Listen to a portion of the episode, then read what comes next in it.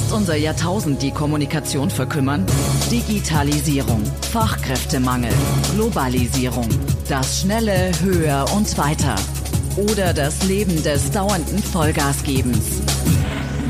Die einzige Klarheit, deine Kommunikation. Komm mit auf eine spannende Podcast-Reise für dein Wachstum, dein Leben, dein Sein. Kommunikation. Dein Podcast. Herzlich willkommen. Mein Name ist Christoph Bayerl, Profikünstler und Kommunikationsexperte. In dieser Folge Nummer 4 möchte ich dir gleich am Anfang eine Geschichte erzählen. In Regensburg gibt es einen riesengroßen Platz, den Heidplatz. Und dieser Heidplatz war damals im Mittelalter ein Platz für Turniere. Links, rechts, vorne und hinten waren große Ränge aufgebaut und mittendrin fanden die spannendsten Wettkämpfe statt. Und zur damaligen Zeit, so sagt es eine Sage, kündigte sich ein großer Krieger an. Krakow. Und wenn man der Sage glauben will, dann war Krakow über zwei Meter groß, hatte ein Schild mit dem Teufel drauf, ein riesengroßes Schwert so breit wie der Oberschenkel eines Mannes, und Krakow war unbesiegbar. Und sein Ruf eilte schon Tage vorher in die Stadt. Zur gleichen Zeit saß der Regensburger Hans Dollinger im Gefängnis, weil er angeblich den König beleidigt hatte. Und den Ausblick auf Freiheit hatte er nicht. Aber auch durch die Gitterstäbe hat er mitbekommen, dass Krakow, der große Krieger, in die Stadt kommen wird. Und Dollinger dachte sich, naja, bevor ich hier im Gefängnis versauer, könnte ich doch anbieten, dass ich gegen Krakow kämpfe. Und wenn ich gewinne, dann bin ich wieder frei und möchte wieder frei sein. Er schlug es vor und diese Bitte wurde ihm gewährt. Er solle gegen Krakow kämpfen und wenn er es schaffen würde, ihn zu besiegen, dann soll er die Freiheit bekommen. Jetzt muss man dazu sagen, die Menschen im Mittelalter waren nicht so groß wie wir, sie waren deutlich kleiner, also ungefähr 1,50 groß, wenn sie erwachsen waren, und Dollinger selbst war auch nicht ein Krieger oder ein Soldat. Und somit hatte er Angst. Er ging zum Bischof und wollte sich Beistand holen. Und der Bischof wollte ihm auch helfen. Er hatte ein goldenes Kreuz für Dollinger und der Bischof sagte, wenn du gegen Krakow kämpfst, schaue auf das Kreuz und Gott wird mit dir sein und du wirst den Kampf gewinnen. Es war der Tag des Kampfes da. Die Ränge waren voll mit Menschen, alle jubelten, es war ein heißer Tag. Auf der einen Seite des Turnierfelds war Krakow auf seinem großen schwarzen Hengst, auf der anderen Seite war der Dollinger, klein auf seiner weißen Stute. Und es kam zur ersten Runde. Beide ritten aufeinander zu, und Dollinger riss es aus dem Sattel, aber er hatte so gute Flugeigenschaften, dass er zwar richtig hart auf dem Boden ankam, aber er war immer noch ganz. Und somit kam es zur Runde zwei. Auf der einen Seite wieder Krakow, auf der anderen Seite Dollinger. Und beide richteten ihre Speere aufeinander und ritten los. Und es riss wieder Dollinger aus dem Sattel und die Flugeigenschaften waren auf jeden Fall für ihn. Er traf wieder sehr fest auf dem Boden auf. Er war immer aber noch ganz und konnte weiter kämpfen. Die Muskeln und die Knochen taten jetzt noch mehr weh, aber er war noch am Leben und somit kam es zur Runde drei. Und bevor es losging, erinnerte sich Dollinger an das goldene Kreuz in seiner Hosentasche zog es raus, hielt es gegen die Sonne, legte das Kreuz sogar auf seinen Mund und nahm nochmal allen Mut zusammen, den der kleine Dollinger in sich trug, steckte das Kreuz weg, und dann ritten wieder beide aufeinander zu. Sie ritten und ritten und ritten und Krakow riss es aus dem Sattel und er war auf der Stelle tot. Und Dollinger gewann und war wieder in Freiheit. Diese Sage erzählt man sich in Regensburg. Sie soll auf dem Hypeplatz passiert sein. Und jetzt meine Frage an dich. What's your story? Storytelling. Deine Geschichte bewegt. Und darum soll es jetzt in Folge 4 gehen, um Storytelling. Was kommt heute auf dich zu? Wir besprechen, wie dein Köpfchen lernt. Und das ist eine ganz, ganz wichtige Info, denn wenn wir das verstehen, wissen wir auch, wie unsere Zuhörer bei einer guten Kommunikation verstehen und lernen. Wir schauen uns an, wie du mit deinem Fotoalbum begeisterst, was wir hier für eine Geschichte brauchen. Ich sage dir die drei wichtigen Zutaten für deine bewegende Story. Und wir werden alles noch ganz fein würzen. Lass uns nach den Sternen greifen, wie du deine Story noch richtig geil aufbereitest. Fangen wir an mit Dein Köpfchen will lernen. Dein Kopf lernt auf zwei verschiedene Weisen. Entweder durch Wiederholung oder durch Geschichten. Ganz einfaches Beispiel. Wiederholen machen wir eigentlich meistens, wenn wir Sprachen lernen, wenn wir Vokabeln lernen. Dann wiederholen wir diese Vokabeln am besten mit Karteikarten und durch Wiederholung können wir das uns am besten einprägen. Wir können aber auch durch Geschichten lernen. Geschichten werden schon immer erzählt, Denk an die Steinzeit, wenn alle am Lagerfeuer saßen. Da wurden auch Geschichten weitergetragen und Geschichten können wir uns sehr gut merken, weil eine Bildabfolge im Hirn passiert und dadurch können wir das sehr, sehr gut verknüpfen. Ich möchte dir erstmal das Geheimnis einer sprachlichen Kommunikationskette ähm, sagen, wenn wir das von Grund auf uns anschauen. Angenommen, wir haben zwei Personen. Sagen wir mal, eine Person heißt Bertha und die andere Person heißt Peter. Und Bertha und Peter haben beide zwei Zeichenvorräte.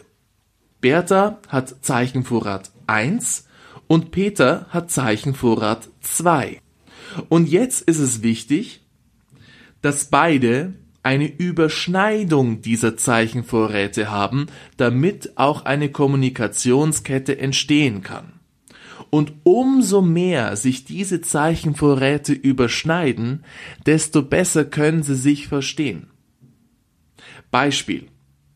Jeder von uns weiß, was ein Tisch ist. Jetzt ist es wichtig, dass Bertha die gleiche Bezeichnung für den Tisch hat als dass sie auch Tisch zu Tisch sagt und Peter auch weiß, was ein Tisch ist.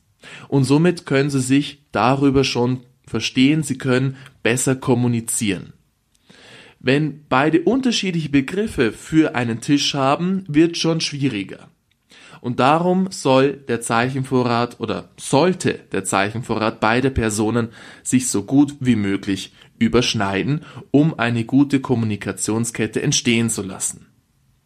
Anderes Beispiel, nehmen wir eine Geschichte aus der Bibel.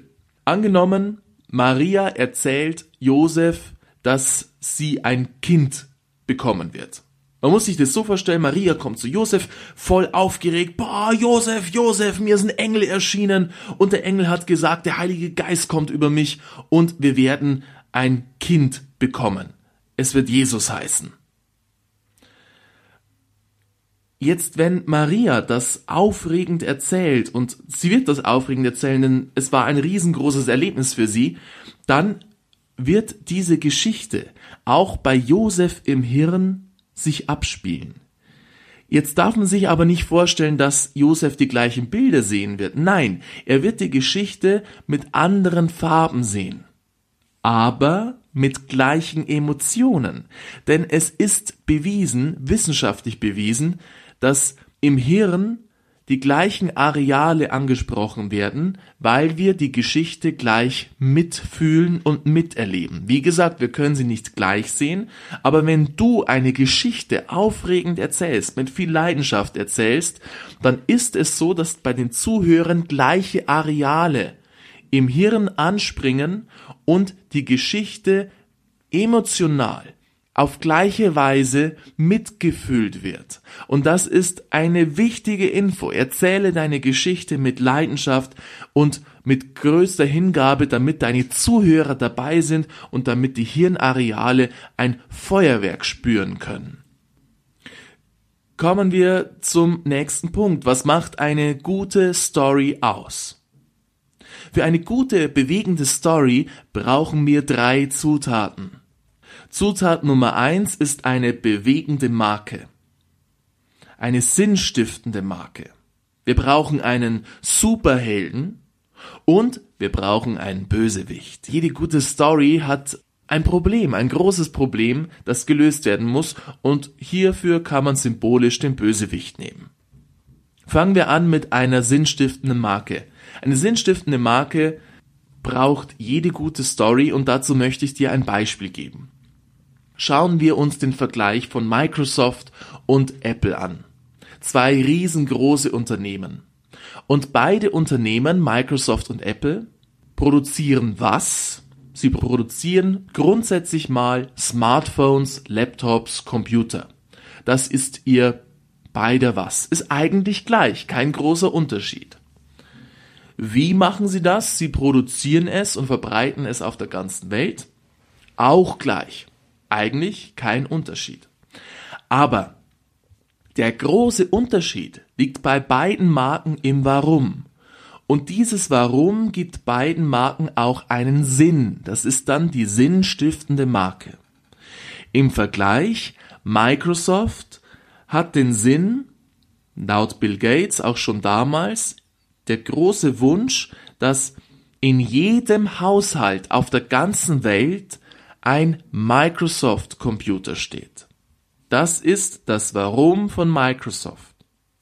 Das Warum von Apple ist, dass sie die Zukunft neu entdecken und dass sie die Zukunft revolutionieren mit ihrer Technik. Du merkst, es ist ein komplett anderes Warum, kann man nicht vergleichen. Und so haben beide ihr Alleinstellungsmerkmal. Nicht durch das, was sie machen, nicht durch das Wie, wie sie es machen, sondern warum sie es machen. Jede sinnstiftende Marke hat auch einen ganz wichtigen Grundwert und für diesen Grundwert steht diese Marke. Ich sag dir mal diese vier wichtigen Grundwerte. Nummer eins ist Sicherheit und Stabilität. Nummer zwei Freiheit und Unabhängigkeit. Nummer drei ist Gemeinschaft und Liebe. Und Nummer vier Selbstverwirklichung und Entfaltung. Diese vier Sachen stehen für die vier Grundwerte. Ich gebe dir dazu ein Beispiel. Ich habe vier Firmen für dich. Und jede Firma steht für einen Grundwert die Firma FedEx, die Firma Coca-Cola, Nike, Just Do It und Harley Davidson. Und wir können jetzt mal gemeinsam darüber raten und debattieren, für welchen Grundwert welche Firma steht. Also Sicherheit und Stabilität, Freiheit und Unabhängigkeit, Gemeinschaft und Liebe, Selbstverwirklichung und Entfaltung. Fangen wir an mit FedEx. FedEx steht für Sicherheit und Stabilität. Das ist der Grundwert dieser Firma. Für Freiheit und Unabhängigkeit steht ganz klar Harley Davidson. Denk an die großen Highways in Amerika. Eine Harley fährt drüber und man ist frei und unabhängig. Für Gemeinschaft und Liebe steht ganz klar Coca-Cola. Jeder Werbespot von Coca-Cola ist nach Gemeinschaft und Liebe aufgebaut. Freunde treffen sich, haben Spaß und man hat natürlich nur Spaß mit Coca-Cola, ganz klar. Und für Selbstverwirklichung und Entfaltung steht Nike. Just do it. Denn hier kann man wachsen, hier kann man sich selbst verwirklichen. Natürlich haben auch die Firmen die anderen Werte im Boot, aber sie stehen vor allem für einen Wert. Beispiel Coca-Cola steht natürlich auch für Sicherheit und Stabilität. Ich hoffe, dass meine Cola in der Dose genauso gut schmeckt in München wie in Berlin und das ist auch die Sicherheit und Stabilität, die die Marke mitbringt, aber vor allem steht Coca-Cola für Gemeinschaft und Liebe. Jede Geschichte braucht einen Helden. Vielleicht Superman. Und Superman macht einen Prozess durch. Und dieser Prozess ist ganz wichtig, wie in jeder Geschichte. Bei Superman war es so, er war gefangen im Alltag. Und dieser Alltag hat ihm nicht gefallen. Er wollte aufbrechen, er wollte raus. Und das ist der zweite Punkt, wir brauchen einen Aufbruch. Dann kommt aber eine Prüfung. Und durch diese Prüfung muss er durch, die muss er bestehen, er ist ein Held, kommt zurück, also die Rückkehr, und dann kommt die große Verkündung, er hat es geschafft. Im Vergleich jetzt zur Geschichte am Anfang mit Krake und Dollinger hatten wir genau das Gleiche. Dollingers Alltag war das Gefängnis. Er wollte ausbrechen, das ist der Aufbruch, die Entscheidung, ich kämpfe gegen Krakow. Dann kommt die Prüfung, der Kampf zwischen Krakow und ihm. Die Rückkehr war eigentlich, er hat es geschafft. Und die Verkündung, schaut her, alle haben eh schon zugeschaut, schaut her, ich habe es geschafft. Und somit, ja, durchwandelt der Held einen Prozess und verändert sich auch. Es gibt nichts Langweiligeres, wenn es keine Verwandlung gibt. Das ist auch in jedem guten Film so. Der Hauptprotagonist ist am Anfang eine andere Figur wie am Schluss. Er durchzieht einen Wandel oder macht einen Wandel. Und das ist extrem wichtig, wenn du deinen Helden deiner Story aufbaust. Der Held der Story kannst auch du sein, ja, wenn du eine Geschichte über dich erzählst. Und ganz, ganz wichtig, was bei diesen Helden vorkommen soll oder sollte, wir brauchen einen unerfüllten Wunsch, eine interessante Persönlichkeit, einen starken Charakter, weil sonst ist das einfach langweilig eine klare Haltung und Einstellung. Hier beim Dollinger war zum Beispiel die klare Haltung, ich will wieder frei sein. Und wir brauchen einen Wandel, eine Transformation. Kommen wir zum nächsten Geheimnis einer guten Story. Wir brauchen ein dickes Problem. Denn eine gute Story hat eine Hauptfigur, ein Dilemma, also ein Problem, und einen Befreiungsversuch. Das ist immer eine gute Story und darum brauchen wir immer ein Problem, das gelöst wird. Weil jeder gute Film, jede gute Story hat ein Problem. Wenn alles nur toll ist, ist das bestimmt keine Geschichte, keine Story und es ist einfach schnarzlangweilig. Wie können wir unsere Geschichte nochmal auf ein nächstes Level bringen? Wie können wir hier die Kommunikation extrem verbessern? Hier ist mein Tipp. Lass uns nach den Sternen greifen. Bring Emotionen rein in deine Geschichte. Wir wollen mitfiebern, wir wollen lachen, wir wollen weinen, wir wollen mitbibbern. Bring Metaphern in deine Story. Also richtig coole Vergleiche. Vergleiche mit Bildern. Mach absurde Vergleiche, um die Story lustiger zu machen. Und bring Earcatcher. Earcatcher kennen wir vom Radio. Das sind die Anfangssätze oder auch ein Anfangswort oder auch ein Anfangssound, um die Hörer gleich an die Lautsprecher zu fesseln. Ja, die Musik plätschert aus und wir steigen wirklich mit einem Earcatcher, also auf Deutsch ein, ein, ein Ohrfänger ein, damit die Leute gleich bei uns sind. Das machen die Radiomoderatoren so. Und hier ist auch der Versuch bei deiner Story, mach Earcatcher, mach starke Vergleiche, mach krasse Aussagen. Du kannst auch Sounds mit deinem Mund machen. Du brauchst nicht unbedingt Technik dazu ja. und verwende starke Adjektive, denn diese Adjektive machen die Geschichte besonders und machen die Geschichte aufregend. Sie machen sie bunter, sie machen sie erlebnisreicher. Und somit greif nach den Sternen. Erzähle spannende, aufregende Geschichten. Und das gilt überall im Leben. Sei es am Familientisch, sei es aber auch bei Vorträgen, sei es bei deinem YouTube-Channel, sei es in deiner Selbstständigkeit, sei es, wenn du als Coach, als Redner auf der Bühne stehst oder auch als Führungskraft deine Mitarbeiter begeistern willst. Geh raus, erzähl spannende Geschichten. What's your story?